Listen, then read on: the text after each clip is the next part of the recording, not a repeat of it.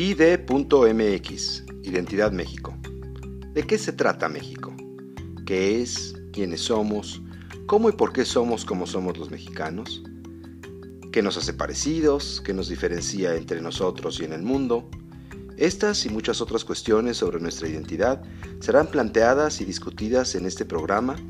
Esperamos que con argumentos razonados, sorprendentes, ilustrativos y quizás, con suerte, ¿por qué no?, hasta polémicos e irresolubles.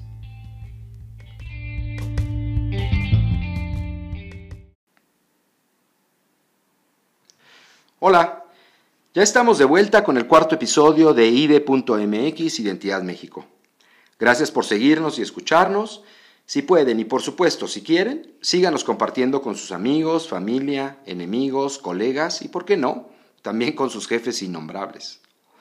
Los invito a seguirme en la página de Facebook IDMX Identidad México, así como a enviar sus comentarios, sugerencias y críticas, espero que estas sean bastante benignas, por favor, a esta página. Ahí con gusto los leeré, responderé y espero ampliaremos la discusión. El episodio de hoy se titula En México, más es más. Eso parecería una obviedad y algunos dirían que esta afirmación es cierta en todo el mundo, pero yo no estoy tan seguro. Esto no aplica para la cada vez más popular decoración o música minimalista, ni para la estética o la gastronomía japonesa, donde menos es más, es mejor.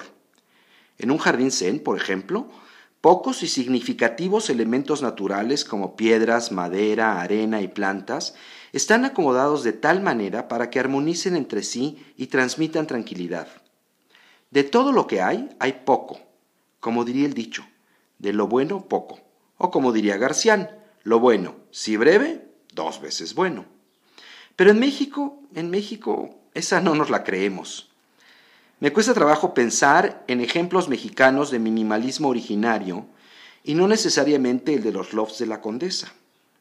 Lo único que me viene a la mente es la pureza poética de un patio de Luis Barragán, algún pasaje del Llano en Llamas de Rulfo, alguna fotografía de Manuel Álvarez Bravo o una imagen evocadora de Gabriel Figueroa pero les confieso que mi memoria y mi cultura no me dan para mucho más.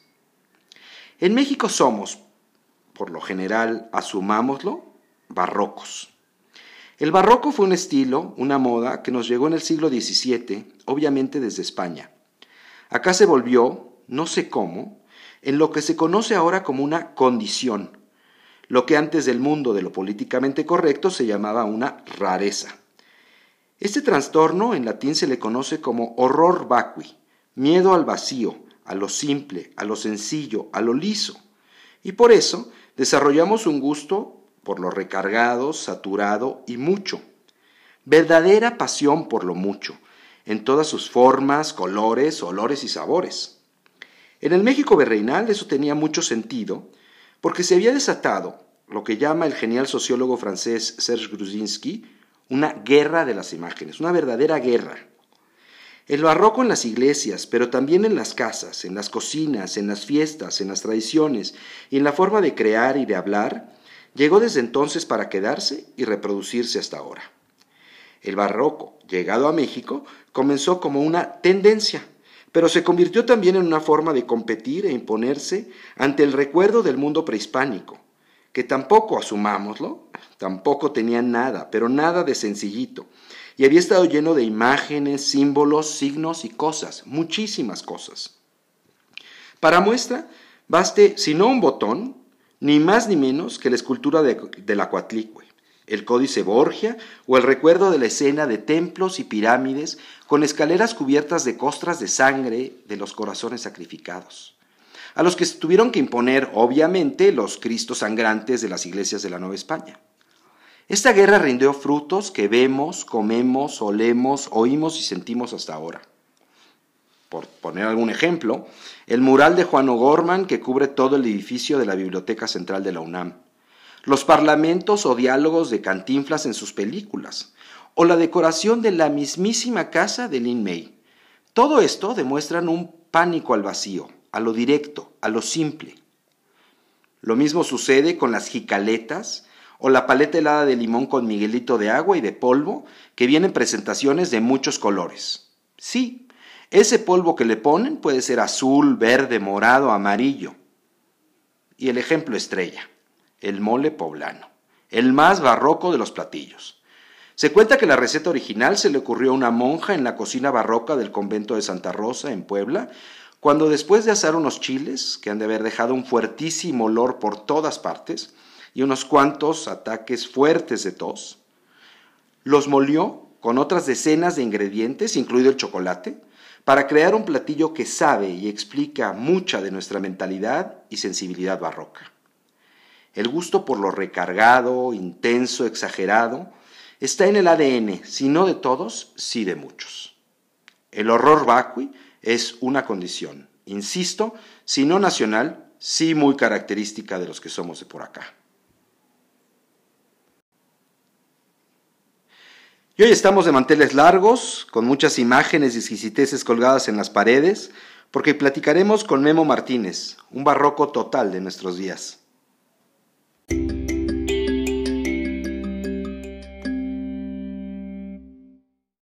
Hola Memo, antes de empezar a platicar, déjame presentarte como te mereces, con muchas bonitas y recargadas palabras. Guillermo Alejandro Martínez y Salazar Torres Villarreal, es regio en más de un sentido. No solo porque nació en Monterrey, sino porque se mueve por el mundo con un donaire que ya lo quisiera Harry Windsor para una salidita con su familia. Memo es un hombre barroco, con requiebres y contrapuntos. Estudió ciencias de la comunicación y diversas especializaciones en crítica de arte contemporáneo. Además, en televisión lleva casi 16 años como conductor en diversos programas y especiales para, para MTV, TV Azteca, Televisa, Galavisión o Telemundo. Ha participado en un sinnúmero de programas especiales, alfombras rojas, desfiles de moda, etcétera, etcétera, etcétera. A Memo sin duda no le asustan las cámaras ni los micrófonos, y su agilidad mental y de palabras son un deleite para quienes lo escuchamos. Pero tiene también otra faceta como protagonista en la escena del arte contemporáneo de la Ciudad de México y de México en general, de la cual también nos va a hablar. Hola Memo, ¿cómo estás? Carlos, feliz.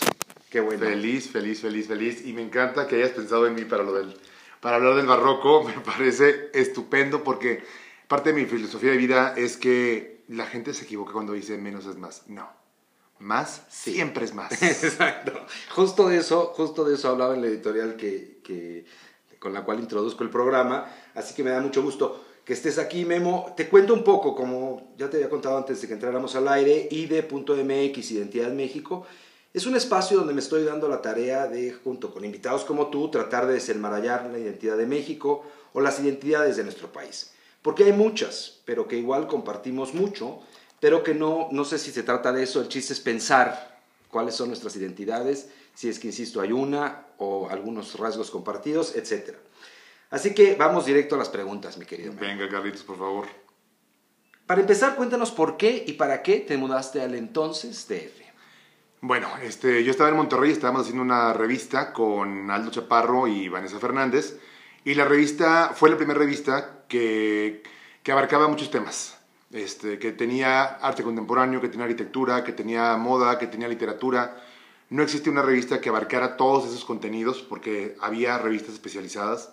Esa fue la primera revista que se distribuía a primer nacional que, que abarcaba todos estos temas. Teníamos de socio en aquel momento, la revista tenía de socio a Grupo Milenio y después fue Jorge Vergara quien entra al año de la revista a hacerse socio y una de las condiciones que les pone a Aldo Vanessa, que fueron muy pocas porque el hombre fue maravilloso, increíblemente generoso, era un buen proyecto y el hombre tenía visión para los negocios y, aparte tenía un amor por el arte y por, compartirlo y, porque la gente se empapara y se llenara de todo esto y se descubriera en el arte mismo. Entonces, la condición que puso fue que nos viniéramos a la Ciudad de México. Mm.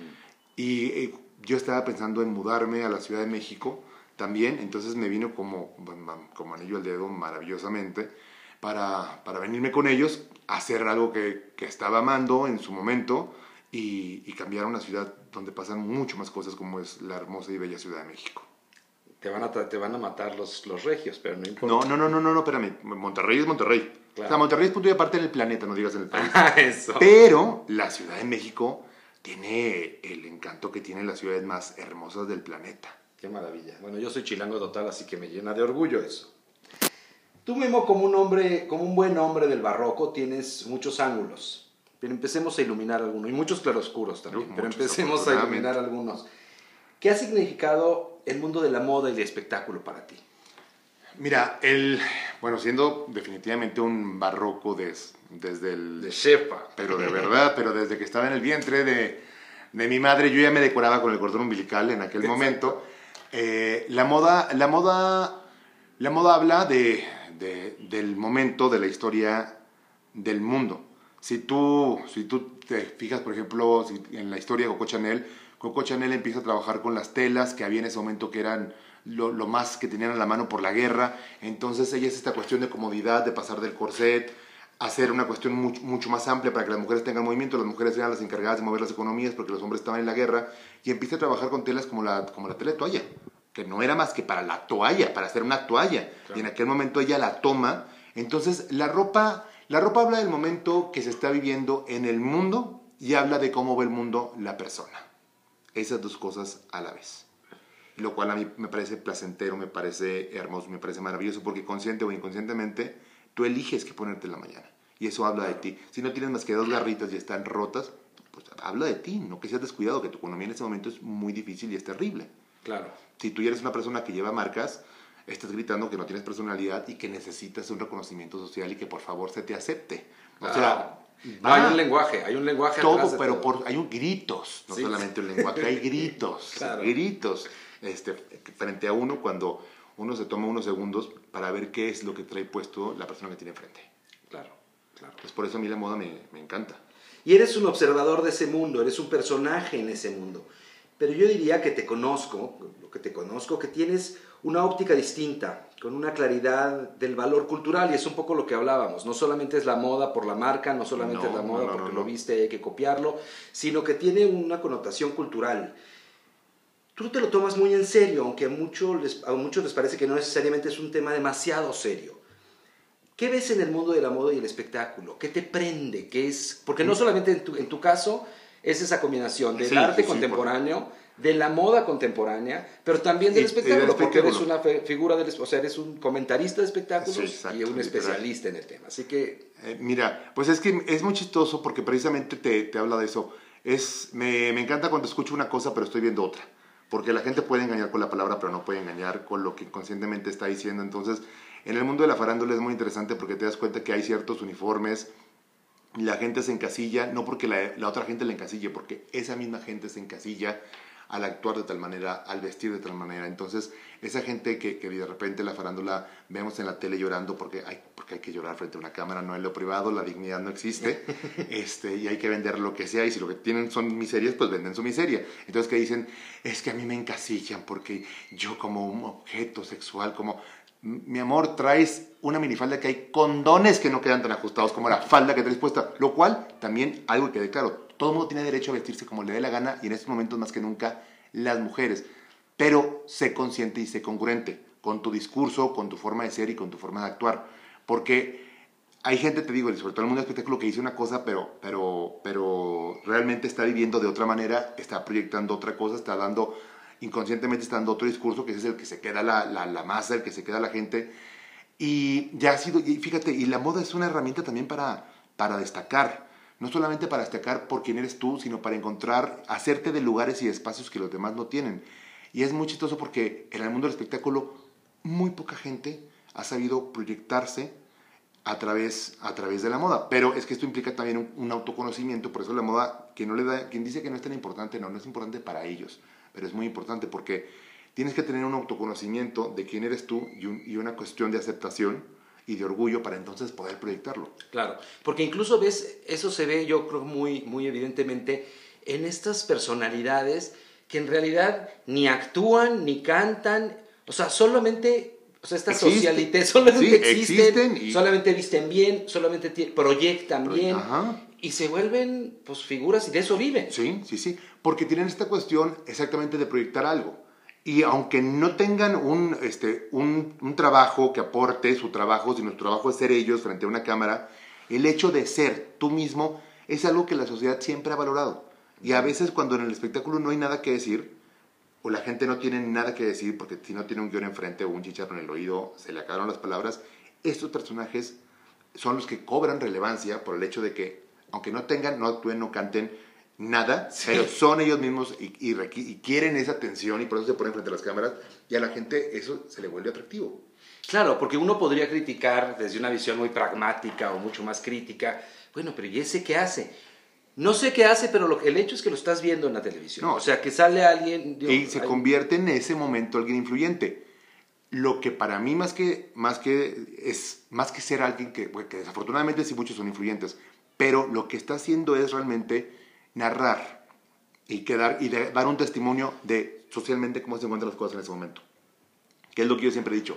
Los personajes que están de moda este, en la farándula y que son populares en este momento reflejan el interés de la gente. Por eso son populares. Pasan de moda cuando otra persona despierta otro interés y entonces la, gente lo toma y lo, lo vuelve relevante en ese momento porque les interesa hablar del tema, porque se, ven reflejados en ellos, ven intereses reflejados en esa persona. Entonces por eso esos personajes que, que pueden ser vacíos, sí son vacíos, pero también te están hablando de cuál es el interés de la sociedad en ese momento y, por, y eso es lo que a ellos los hace que en ese momento se vuelvan relevantes. Claro, y más que vacíos, porque no, no, no es, ahora sí que aquí no estamos juzgando a nadie por Yo sus- sí juzgo, ¿eh? Tú Tú no sí. juzgas, yo sí juzgo, yo no tengo ningún Ahora, problema. Entonces, pero, o sea, al final de cuentas tú dirías son una especie de termómetro de la sociedad. Es un Sí. poco como, uno podría decir, como dicen, suelen decirse, uno tiene los políticos que se merece, Es- uno tiene ajá. las celebridades que se merece. Exactamente, porque uno es el que las vuelve, porque uno es el que consume. Y, y al hablar de uno, hablamos como uno que forma parte de una sociedad general. Por eso, a mí esto que realmente es cultura, cultura popular, cultura pop, me encanta, porque nos habla de quiénes somos en este momento, nos habla de quién estamos consumiendo, de a veces en momentos de crisis aparecen momentos, aparecen personajes más frívolos, porque necesitamos algo más rápido e inmediato que nos distraiga de la cruda y de la terrible realidad que estamos viviendo. Y por eso esos, amo yo a esos personajes, amo. Entre menos haga algo en específico, entre más aparentemente, entre más inútil sea, pero más popular se vuelve, a mí más me encanta, lo cual no quiere decir que esté de acuerdo con esa persona. Pero me encanta siempre. Claro, como fenómeno social. Sí, Como fenómeno social y como, claro, como Sí. termómetro, como decía hace rato. Claro, porque además tú tienes una visión, unos ojos muy artísticos para ver el mundo y, y también muy profundos, de alguna manera casi desde un punto de vista sociológico. Pero también tienes una visión profundamente estética. Tú, mismo eres un- una figura con tu, una estética propia. Lástima que no estamos en televisión, pero me gustaría como vieran, que, pudieran ver cómo llegó Memo vestido. Pero así es, y Memo es un personaje en sí mismo. O sea, tú eres un, un poco de lo que hablábamos hace rato. Es que el ornamento yo lo disfruto maravillosamente. Yo volteo a ver nuestra historia prehispánica y amo que había para ciertas circunstancias, para ciertos rituales, este, para ciertos personajes que solamente se les permitía tal color o tales piedras o las aves o, ciertos, ciertos, cierto plumaje de, de- de tales aves.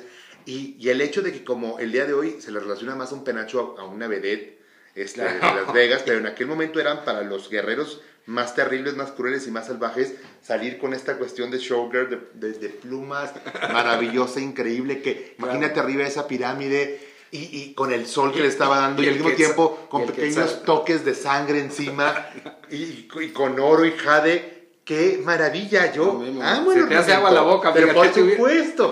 Porque- y porque de hecho en el- los últimos dos años me ha dado por querer empezar a comprar jade.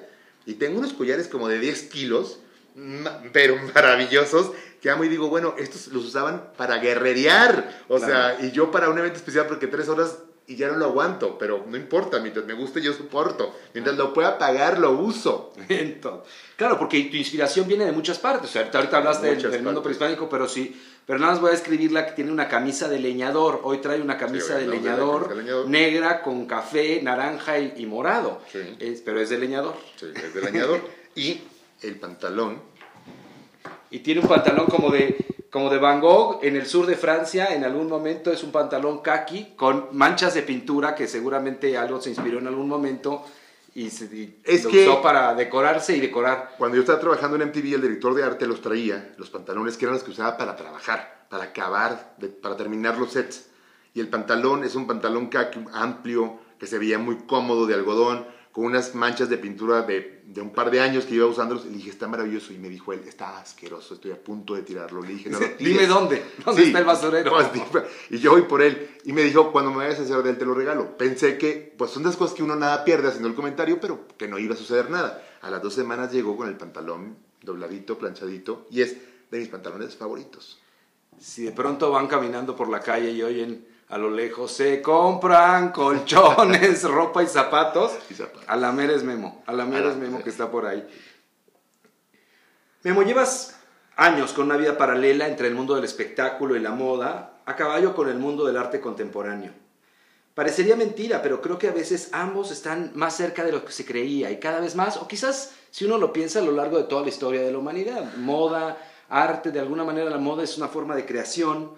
¿Cómo llegaste a este otro mundo? Pero ahora entiendo que llegaste desde Monterrey, más bien tú surgiste de ese mundo. Mm, Sí, yo surgí de ese mundo porque yo en los noventas, te hablo de todos los noventas, eh, yo me dedicaba a, a- a producir, a- yo hacía fotografía, hacía performance, este, foto fo- e instalación. Foto, performance, instalación era lo que yo hacía, me dedicaba a eso. Me vine a la Ciudad de México teniendo un par de meses antes mi primera exposición individual en la segunda galería más importante de Monterrey, que es la Galería de Mamolina. Este, y me vine con una expo individual y me vine produciendo. Encantadora Emma Molina y una gran promotora Una y una joya, gran promotora, una mujer que- Sí, que, se ha entregado. un, rompe- un rompehielos en Monterrey, Así sin es. duda. Ponte- ponte un un- uno de esos maravillosos personajes de mi tierra, Sí, de mi sí, tierra regia. conozco. Este, y, y así fue como, y antes, o sea, como, como siempre perteneció al mundo del arte, este, produciendo, haciendo, conviviendo con otros artistas. Te voy a decir una cosa, ahorita que tú decías el mundo del arte, el mundo de la moda y el mundo del espectáculo, te voy a decir qué es lo que los separa. El ego. Wow. A ver, a ver. Nada más sí. Porque A ver la quién gente- tiene más o qué. Ajá, porque la gente del arte eh, siente que no está al nivel de la gente de la moda, porque la moda los, los ven como artesanos del más Del vestido. del terrible, del grado más bajo, porque el artesano es un artista, es un alguien que tiene un talento maravilloso, pero ahí los ven como, como, como de otro nivel, como si fueran la máquina que produce el arte nada más. Y, y a los de la farándula, pues, o sea, o los actores, eh, el que sea, el del nivel que sea, este, los ven como, como showgirls, como, como vedettes, como, como también, como mismos instrumentos de creación de alguien. Le tienen a lo mejor más respeto a un escritor, a un director, que al, que al actor que interpreta. Entonces, lo que los separan son los egos. Y luego el de la farándula dice, pues sí, tú estarás en el Museo de Arte Contemporáneo de la Ciudad de México, pero a mí me conoce toda la Ciudad de México, ¿me Claro, entiendes? claro. Entonces va así. Y el otro, el de moda, dice ustedes que no tienen la visión y la cultura para ver lo que yo estoy haciendo, que estoy definiendo, que estoy reivindicando nuestra cultura y diciendo quiénes somos nosotros en el mundo y por eso estamos como estamos porque no nos apoyamos. Ustedes son unos ignorantes y unos ególatras y lo que separa a los tres es el ego, porque es, es expresión los tres, este, es comunicar algo. Entonces yo diría que a los tres mundos lo que los separa es el ego nada más. Lo que los separa y al mismo tiempo la gente que los disfruta los tres es lo que los une.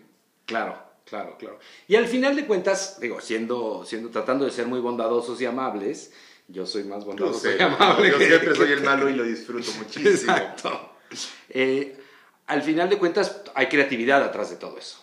Que por supuesto que sí. Hay una enorme Ah, creatividad. hay creatividad, por supuesto. Pero claro, es la base, es el alimento. O sea, Así, incluso hay creatividad para inventarse ese personaje que no sabe actuar ni cantar. Y también hay creatividad para inventarse. Porque el, el arte contemporáneo yo lo disfruto muchísimo, pero sí es cierto que tiene un. que hay un grado de. ah, sí, de de alguna manera, ¿no? O en sea, el arte siempre, siempre, siempre, Siempre lo ha habido, siempre, quizás, sí, siempre, razón. siempre lo ha habido por esta cuestión de, de economías, este, y también el arte también te habla de estatus. Mira, a mí quien me dio toda esta educación no fue una persona en particular, fue la ciudad de Monterrey.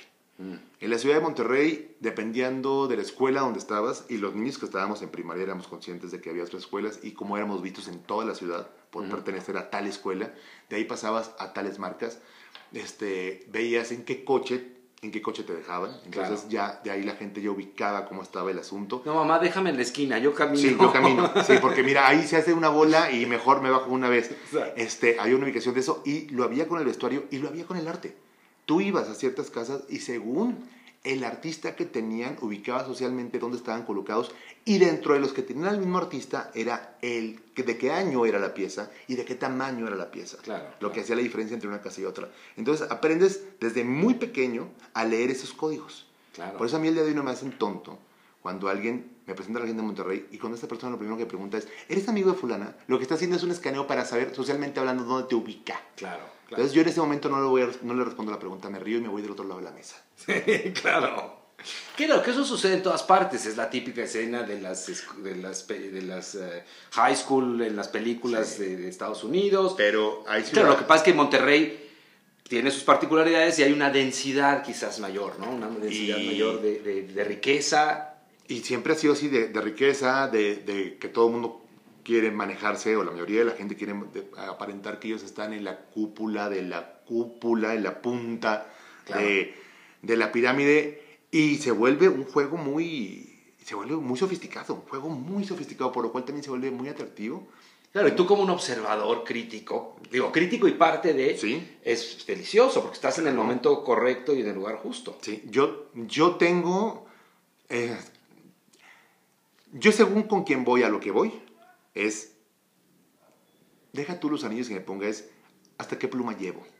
sí, sí, sí. Porque, s- porque si yo... No, en la, no en la cabeza puede ser, pero también pluma para escribir. Ah, sí, sí, no, si hablamos pluma para escribir, exactamente, sí, porque puede- obvio que puede haber pluma en, el de arete o, o de un pectoral, Sí, exacto. pero cuando a mí me toca ir con alguien que, que espera de mí que yo sea muy contemporáneo, lo primero que, que- que uno piensa, porque piensas al leer códigos, es no me puedo ir vestido igual a él, porque va a decir, si es igual a mí, entonces es que me va a sumar. Claro. Pero en el momento en donde haces la igualdad, es cuando sacas una pluma igual de cara que la que, la que él tiene. Entonces, en ese momento le demuestras que te manejas de forma diferente en el mismo mundo, por lo cual es identificado y en ese momento cierra el trato contigo. Claro, claro, claro. Pero es, es, esa- es saber leer esos códigos. Y, y también, como decía hace rato, como personaje del barroco, también esos claroscuros. Te voy a estar sorprendiendo todo el tiempo. O sea, va a haber, o sea, tú imaginas que me vas a ver llegar igual que tú, pero no, pero te voy a demostrar que sí lo soy. O sea, es una, es una Y al ritualidad punto- casi... y, punto- digo, y este juego de aprender a sorprender, llegando al punto de, de- de rozar casi en el rechazo, pero no generando el rechazo, porque entonces ya de nada te sirve. Claro, porque generas curiosidad al mismo es tiempo. interés, así Claro. es. Y eso, eso creo que es muy admirable de ti, y aquí viene la parte de los cebollazos, pero no. Pero sí, el, el, eh, creo que al final de cuentas lo que es importante es la autenticidad. Es decir, yo soy así, yo veo el mundo así, yo juego con el mundo así y con los que están a mi alrededor. Y entonces, pero eso te hace auténtico, o sea, no te hace un clon de la moda, volviendo a lo mismo al, al Un tema de fashion la victim, moda. lo que se llama un fashion victim. Ah, se pone eso Britney Spears, o no digo Britney Spears O decir, o sí. Este, y voy Y a... ahí- y- y va- va a ser reproduzco el patrón y nada más. Exactamente, sí, sí, sí. Claro. Pero y en este mundo, en este juego de ritualidades, porque es cierto, de alguna manera, no solo en México, en el mundo entero estamos llenos de rituales, cada vez se van diluyendo más, pero se generan otros que quizás son menos obvios, Sí, pero, sí, pero sí. se generan otros. y Se tú tra- se transforman. Si le dieran la cara, si le dieran la cara de malvado que está poniendo, porque sabe que está pasando. Si uno de pronto ve, yo de pronto le paso y ves estas escenas de, de- en Hola TV, por ejemplo, y ves las vidas Amo de los reales, Sí, sí, sí. de las vidas reales, o no sé cómo se llama.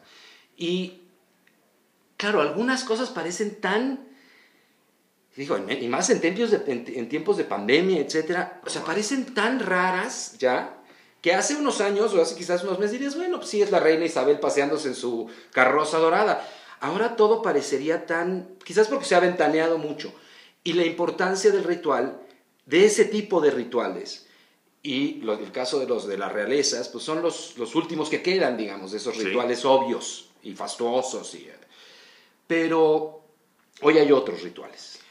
Oh, Sí, siempre, siempre, siempre hay rituales, pero por por ejemplo, ahorita que tú mencionas esta cuestión de la realeza, es una cosa tan, tan, es un empleo tan distinto y porque es, ya es- el día de hoy desafortunadamente ya son, ya es, bueno, siempre han sido trabajos, pero hoy más que nunca, porque por ejemplo ellos tienen que cuidar mucho el hecho de que sí son realeza, sí tienen cierto, o sea, tienen que, que figurar cierta, de cierta forma, pero hoy más que nunca para, para no morir, tienen que generar de vez en cuando esta cercanía con la gente. Entonces, el hecho de que ahora veas a todas estas princesas, como el caso de Kate Middleton, que usan las ropa de, la marca, de marcas de Amancio Ortega, que son todas estas este, genéricas que, que han llegado a todo Sí, el sí, planeta, y no nada más que la usen, que ya, es, que ya sería, cuando las primeras veces que llegaban a usar estas marcas era la locura, y en segundos se agotaba porque se- la gente lo podía comprar online o se lo, o se terminaba en las tiendas. Yo nada, ya no nada más juegan a usar estas prendas de vez en cuando, sino a veces hasta repetirlas. Y esto genera, un, genera comentario, genera popularidad, que tienen que estar siempre populares para, para, para seguir existiendo, y generan esta empatía con la gente, hacen esta cuestión de ceder, acercar un poquito más a, a la distancia que hay entre uno y otros, quitan y dicen, ok, quítale un metro menos, que esté más cerca, para, para nosotros también seguir existiendo. Y es un juego tan obvio, pero que la gente se quiere comprar. Claro. Y te das cuenta que funciona cuando se agota esa prenda. Claro, pero entonces también se cae en la... En, es, es una línea muy delgada. Yo he visto ya en repetidas ocasiones algunos capítulos de esta serie The Crown, ¿no? Que es una serie, si, si, los que nos escuchan no la han visto, es una cosa espectacular, es de un poco de historia. De arte, aparte, la dirección de arte es una cosa genial, la música, todo, la actuación es sobrecogedora, eh, que es un poco la historia de la vida de la reina Isabel eh, de Inglaterra. Y, pero ahí lo que te llama, lo que a mí me llama mucho la atención es justamente, o sea, esa obsesión por mantener el ritual. Y hablan mucho del ritual, y hablan mucho de la distancia. Dicen, no, es que ellos no quieren, o sea, el, pueblo no necesariamente quiere ver a su prima que se compró en Sara la última playa, blusita muy No la quiere ver lavando platos no la quieres ver lavando platos porque entonces ya se pierde. Pero al mismo tiempo también hoy, en este tiempo de media, en este tiempo de comunicación, etcétera, también que estén tan alejados, que sean una cosa ya, suena hasta, se ve hasta ridículo. que, o sea, lo que va a seguir es que la gente inmediatamente fuera con antorchas a querer quemar el palacio. claro. Y no quieres eso. Y aparte a mí lo que me da mucha risa es que dicen, ay, mira, este, trae el, el vestido de, de 80 euros. Qué maravilla. Y yo también, sí, mi amor, pero ya te doy un reloj cuajado en diamantes, que, cuesta lo que cuesta el edificio donde vives. o, sea, o sea, siempre, pero siempre habrá esas diferencias y ellos lo saben hacer.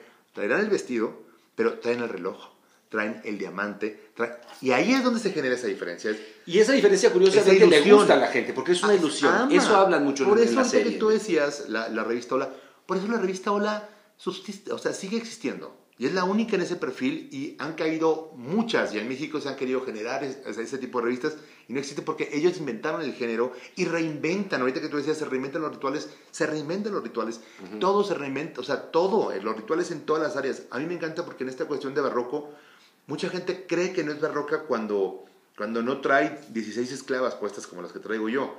Pero vive en una sociedad que afortunadamente es barroca. Los mexicanos somos barrocos, nada más el mole. Sí, claro. Preparar el mole es toda una comida entera y es solo el mole que es para uno de los, de los platillos. Sí, yo digo, un puesto de quesadillas en cualquier esquina de la Ciudad de México es barroca porque tiene ingredientes, ingredientes, preparaciones, etcétera, etcétera, etcétera, y todo está ahí junto, y es portátil. Sí, se lleva y se trae. Entonces, eso es, es, es, maravilloso. Este, esos encantos son los que se viven aquí. Recién que nos vinimos a la Ciudad de México, andábamos este, con, con la hija de uno de los empresarios más importantes del país, y, este, y en algún momento se volvió uno de los más eh, polémicos. Y, y, mientras andábamos por la ciudad de una cita a otra, hubo un momento en que dijo, vamos a comer, pero no tenemos tiempo, nos quedan 20 minutos y quiero comer delicioso. Y fuimos, que no me puedo acordar porque te estoy hablando de hace 20 años, a una esquina aquí en la Ciudad de México, cerca de, de zona, una zona de oficinas, y nos paramos en el clásico puesto, que, hay muchos aquí en Ciudad de México, de, de una señora que estaba con su anafre haciendo unas quesadillas y nos bajamos del coche, la camioneta se queda el chofer, de que le dijo a media distancia, porque si está muy cerca va a llamar la atención, y nos sentamos, voltearon las tinas para, para sentarnos y comimos y dijo ya, es que en este momento, que teníamos solamente 20 minutos, necesitábamos rapidez y quería comer delicioso. Y aquí se come delicioso y en menos de 20 minutos. Sí, claro. Y comimos en esa esquina esta comida tan sofisticada, porque aquí tuviste la plática con Rafa Mier, de el maíz. Nuestro maíz es, es, es, un, es todo, es un superhéroe que se transforma de 20 mil maneras. Y es, y es un elemento que también en nuestra cocina básico y que se vuelve barroco por todas las formas que se, que se puede preparar y que se puede hacer. Es una cosa maravillosamente sofisticada y eso es, te digo, parte de la barroquez de la... Porque para mí siempre la Ciudad de México es y será la ciudad de los palacios.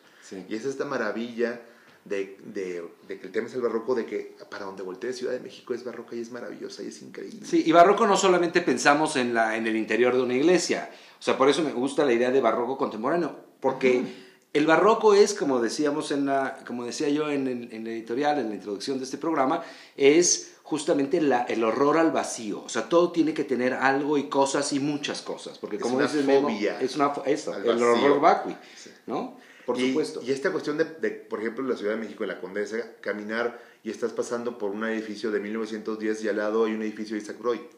Sí. El hecho de que puedas ver esa arquitectura en la misma cuadra es barroco, es barroqués. Sí, sí, Y, es, y visualmente esta cosa tan, tan, tan llena, tan atascada, es maravilloso. Es, es como ser seducido por 20.000 manos diferentes mientras vas caminando por la calle. Eso es maravilloso. Qué bueno, claro. Bueno, ahorita que ya introdujimos un poco el tema de México, te preguntaría, ¿qué ves en la moda y en el arte contemporáneo que identifiques con una identidad mexicana? Eh, son, ¿Hay rasgos característicos? ¿Es, ¿Hay algo o es pura percepción? O sea, ¿hay algo realmente mexicano en el arte contemporáneo que hoy por hoy podrías decir, pues los artistas contemporáneos, el señor que está haciendo algo en Singapur, un arte conceptual, se parece mucho al que lo está haciendo en Ámsterdam o en Guadalajara? ¿O hay, o hay, una, hay una, un algo? Mira, hay puntos en común con el arte contemporáneo en todo el planeta, en, en, en cuestiones de técnicas también este, y de formas. Y también al mismo tiempo hay, hay, artistas en México que trabajan de esa, de esa manera que, que, si tú ves el trabajo en general podrías, podría haber sido por un alemán o por un hindú. Uh -huh. Pero también hay artistas que están trabajando este, con, con, ciertos elementos que son muy, que los relacionamos mucho con México. Desde, desde hojas de maíz, este, desde piedra, con la misma piedra con la que se hace un molcajete, uh -huh. y con piedra volcánica, y que son elementos y que tú ves y, y, son nuestros. La manera de tallar ciertas, de unir ciertas maderas para generar una escultura que podría ser un mueble, también son elementos que inmediatamente reconoces como mexicanos. Y hay esta cuestión como de moda que me gusta, aunque sea de moda no importa, pero rescata y algo quedará y algo más se aprenderá este, de parte de, de, todos como sociedad, de rescatar un, unos elementos muy mexicanos, una cosa muy mexicana. Por ejemplo, en joyería contemporánea se puso de moda que todas las marcas hacían su, su México, su país, uh -huh. en, en, oro, en plata, en diferentes formas, el más cuadrado, el más detallado, en, en este, eh, se puso de moda. Este, nuestras, nuestras sillas con bejuco, tejidas, también este, elementos como la hamaca, este, te digo, muchas cosas hechas de piedra. Esta cuestión como de ser mexicano y ser orgulloso de mexicano, pero de lo mexicano sí, pero no comprado por un artesano, no, sino comprado por un diseñador industrial contemporáneo en una tienda en Polanco en la que hay cosas de barro, pero están sobre una superficie de vidrio y solamente hay tres luces y hay una combinación especial de pintura casi blanca. O sea, te lo venden como con, pero que tú nunca pierdas esta cuestión que sientas que estás un poco en, en Londres, pero en México en Londres, pero en Polanco unido ok, me parece, no, eh, no, me parece tan atractivo y me parece querer hacerte tonto, pero, pero hay, está muy de moda la cuestión de elementos.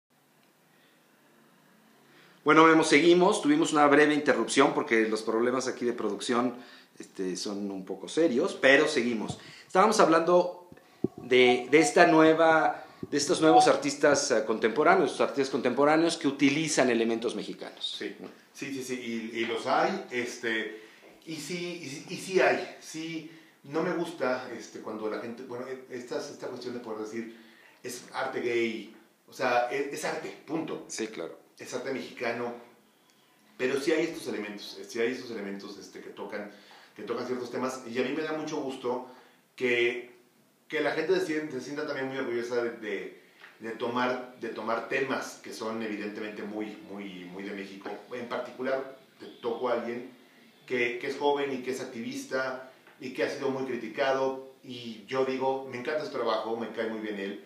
Y digo, no importa que lo critiquen. Cuando critican a alguien que te gusta, te, te, te incomoda un poco, pero después digo, no, porque sigue siendo tema de conversación. Y es, y, y es importante tener esos temas de conversación en la mesa. En el caso de la, a quien me refiero es a Fabián Chaires, que fue quien hizo eh, el Zapata, uh -huh. la pieza se llama La Revolución y fue el Zapata este que fue tan polémico.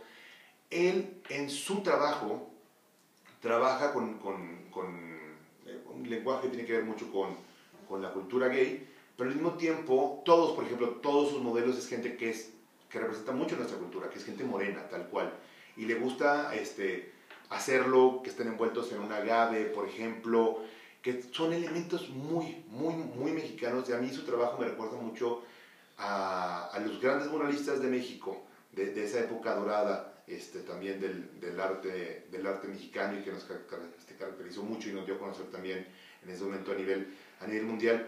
Y él, y él no está pensando en qué están haciendo los demás, en que tal vez tomar esos elementos no se vuelva contemporáneo, en que tal vez no se vuelva popular, en que tal vez ciertas galerías que son las, que, las importantes que manejan y que dan difusión al trabajo del arte contemporáneo mexicano en todo el mundo, un trabajo que es importantísimo y que es maravilloso que ellos lo hagan y que lo saben hacer muy bien, pero que a lo mejor esas galerías él no va a entrar por manejar, por manejar estos temas y no le importa, me parece, me parece maravilloso. Sí hay volviendo al punto, porque como barroco también el verbo yo me puedo ir por otras partes, sí hay artistas contemporáneos que están trabajando con, con ciertos elementos este, que, que sí son muy, muy de nuestra cultura y siento que es parte también de esta moda de, de, de, de la cuestión de, elementos mexicanos que se, que, se ponen, que se ponen de moda. Claro, pero lo interesante, lo curioso que pasa también, o al menos yo así lo he percibido, es si hubo un momento en donde parecería que esos elementos se habían agotado, donde tú volvías a hacer,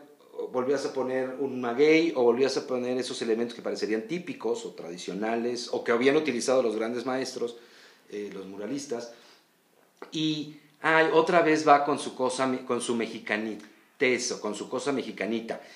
Eh, al final de cuentas, yo creo que, que, que un poco hay para todos los gustos. Sí, pero ahí te va, Carlos. Es como si... Es, eso pasa como cuando con tu pareja te acuestas y de repente te das cuenta que van tres veces que están haciendo lo mismo al mismo tiempo y ya te parece aburrido y poco atractivo. Y esa persona tiene sexo con otra persona y el sexo es diferente y se vuelve más atractivo. Son los mismos elementos, pero usados de diferente manera. Claro. Entonces, puede volver alguien ahorita a tomar estos elementos muy, muy mexicanos y hacerlo un discurso muy aburrido. Depende de cómo lo manejes, depende de cómo lo uses o puedes tomar esos mismos elementos y volverlo atractivo, hacerlo personal, dar un, dar, dar un nuevo discurso o hacer un nuevo planteamiento también. Y eso es lo que lo, lo que lo hace diferente y lo que lo hace de vuelta atractivo. No es el elemento, sino lo que haces con el elemento, lo que dices con el elemento, la forma en que usas el elemento. Claro, claro. Bueno, y ahora que estamos ya clavados absolutamente en el arte contemporáneo y que estás por volverte promotor, o ya lo has sido durante mucho tiempo, pero ahora ya con nombre propio con tu, y con tu propio nombre. Cuéntanos un poco de este nuevo proyecto personal en el que estás volcado y que te, Mira, emociona. Después de, porque este año se cumplen 20 años como subastador, este, en noviembre, me di cuenta que, que está muy padre que, que, la gente me invite a, a llevar sus subastas este, y, a, y a vender este, lo que estamos vendiendo, a ir a, que me usa a mí para ir a sacar dinero, me parece maravilloso, me encanta. Pero el día de hoy me quedó más que claro, después de tantos años, en que, en que el, mira, la, subasta es importante no solamente por la cuestión de, recaudar recursos, que, es la idea con la que se hace, sino de fomentar el coleccionismo. Que eso para mí es el punto clave, porque alguien me ha tocado gente que compró en una primera subasta por apoyar la, la fundación, que era la que organizaba el evento, y a partir de ahí no, no pudo dejar de comprar. Empezó a ir más a museos, empezó a ir a galerías y eso, o sea, eso es maravilloso y es lo que hace este, las subastas fomentar el coleccionismo. Entonces, a partir de este, de este año, en, en esta época de pandemia, que me di cuenta que pasamos un mes terrible, por decir muy fuerte, del, pico de la, de la, crisis, no de los contagios, que no se confunda una cosa con la otra, y la gente se empezó a acercar para que decirme, oye, pues mira, el tiempo no está para invertir, para gastar, más que... Pero tengo este presupuesto y quiero comprar una pieza. Y empecé a vender arte como ya lo, y asesorar como ya lo había hecho antes, pero ya era una cosa que me ocupaba horario. O sea, ya era una... entonces en ese momento dije, vamos a hacer un, un, un, vamos a ofrecer un servicio. Toda consulta causa honorarios. Por supuesto, este, y toda venta una comisión. Vamos a hacer una cuestión en las cuales ofrecer el servicio a través de una casa de subastas, que se llama MM, de Memo Martínez, obviamente. Este, una casa de subastas en la cual si tú tienes una fundación y quieres organizar una subasta, porque también la subasta es un evento social también, que funciona de muchas maneras, hacen muchas relaciones públicas, se consiguen muchas cosas, se logran muchos acercamientos importantes que se vuelven relevantes. Eh, y, tú quieres tener este evento, yo puedo ayudar este, a organizarte todo, desde que consigamos la obra para subastar, que sea la obra correcta que va con tu fundación, que, sea, que puede ser hasta una obra que tenga cierto tema, que de cierto artista que se relacione a cosas que tengan que ver contigo, a que hagamos la subasta y producir toda la subasta y encargarnos del cobro también, de, la venta de la subasta, hacer todo el evento, desde hacer todo el evento de una subasta que puede ser algo para 50 personas hasta algo de 500 personas, desde ahí hasta el punto de pasar de, de, poder ofrecerte los servicios de subastador, que son 20 años haciéndolo, hasta el hecho de asesorarte a comprar tu primera pieza, de una pieza que yo te puedo garantizar si tú quieres que sea de un artista que hasta ya pertenezca a colecciones importantes, de museos importantes y colecciones particulares importantes del país, por un presupuesto menor a 15 mil pesos. El día de hoy hay artistas que pertenecen a estas colecciones que lo que quieren es, es seguir creciendo y, y- y generar el- la cuestión de acercamiento, a que la gente se acerque a su trabajo. Y hay piezas que, que pueden ser adquiridas por, por, por, por esto que te estoy diciendo, por menos de dos mil dólares, por Claro. menos de mil dólares. Claro. Entonces, yo te puedo ofrecer el servicio de las, de las dos cosas. En pandemia se ha vendido muchísimo, muchísimo. Amo que la gente no deje de, de darse ese gusto, amo que la... Que, que es, es, no es- es apoyar, no es apoyar solamente al artista, es, es apoyar la cultura, es apoyar el hecho de, de- de que estas cosas no pueden dejar de, existir porque siempre han existido. Desde, hablamos desde el rupestre y las pinturas que, se- que hicieron en, en las cuevas, este, sí, es, forma parte del hombre. El, el arte no va a dejar de, de- de existir y no puede, y no puede dejar de existir. Y, y- y aprender a vivir con arte es una delicia porque no es un curso, es un placer que se puede dar cualquiera. Una, tú puedes disfrutar de una pieza sin, sin nunca a lo mejor haber leído un libro. Se disfruta más si tienes más elementos Claro. para poder. Pero, pero el hecho de que te genere una, una, una pieza algo, aunque sea un rechazo, que digas, odio esto, la pieza está cumpliendo una función, Sin que duda. está cuestionando, que está transmitiendo. Sí, sin duda, es expresión Y es- humana y esa expresión humana sin duda toca corazones. Yo siempre alguna vez discutía con un artista que decía, no es que mi arte no se vende, yo no quiero vender mi arte. Yo le decía, pero imagínate, yo creo que la gente lo disfrute, pero dije, imagínate qué mejor, qué mejor demostración que la gente lo está disfrutando que alguien que tiene dos pesos para gastar en algo, o puede comprarse unos zapatos, o puede comprarse, pues no sé, una botella de vino, o puede comprarse tu cuadro, prefiere gastar ese dinero limitado que tiene en algo con lo cual se va a despertar todas las mañanas y que va a decir, y que le va a seguir generando emoción, que va a decir, qué bien se ve esto, qué bien me hace sentir, qué padre está, ¿no? Y le haga sentir también orgullo, ¿no? Carlos, y las piezas, yo que tengo piezas con las que tengo más de 20 años, van cambiando. Porque no es que la pieza físicamente cambie, no es que el cuadro se haga más chico, más grande, el azul más intenso. Pero tú sí cambias, tu circunstancia cambia y lo vas a ver con ojos distintos. Claro. Y eso de ir cambiando juntos, de, ir evolucionando juntos, es maravilloso. Cualquier espacio mejora. No Claro. solamente cambia, mejora cuando hay un- un- una, el- el- una pieza generada por alguien cuya intención era decir algo. Sí. Es yo, la- mi, mi casa tú la conoces, se cae a Sí, pedazos. se cae. Hay, hay una pared en la que colgadas hay 30 piezas en una sola pared. Sí, claro. Y es, para mí es un deleite, amo estar en mi casa. O sea, Sí. tengo el problema que a veces no quiero salir porque estoy tan cómodo ahí, tan tan Sí, rodeado te por- sientes o sea, en tu espacio. Te van, es las- el arte va generándote también tu espacio, porque de alguna manera habla de ti, habla de tus Ujú, gustos. Yo ujú. ahora me dediqué en pandemia a mover algunas cosas en mi casa y de pronto también recuerdas, es parte de tu historia.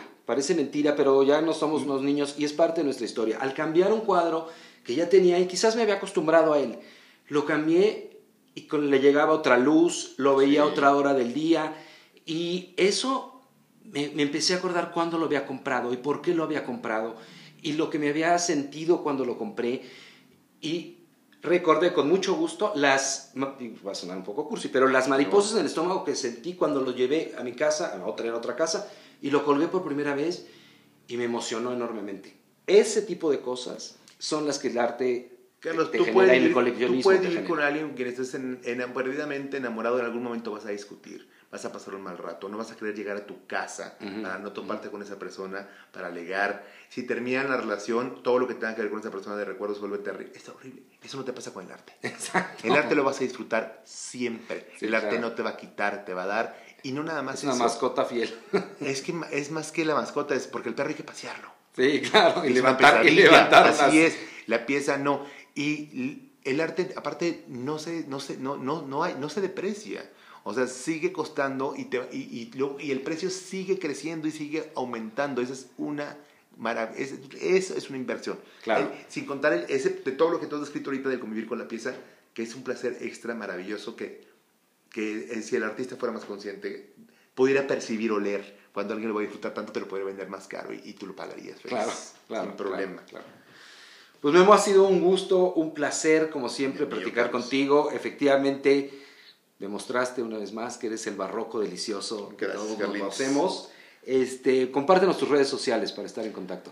En, bueno, de la casa de subastas es eh, MM Casa de Subastas en Instagram y las personales son SR, en, tanto en Twitter como, como en Instagram también, SR Memo Martínez. Perfecto. Pues este fue Memo Martínez, un barroco total. Gracias, Memo. Nada, un placer. Gracias por hacer esto y amo el nombre de, de tu podcast. Qué bueno. ID.mx Identidad México. Así es. Gracias. A ti, Carlos.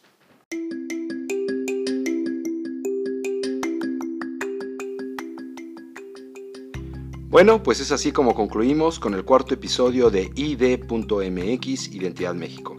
Por favor, si les gustó, no olviden de recomendarnos y compartirnos y así hacer crecer nuestra audiencia.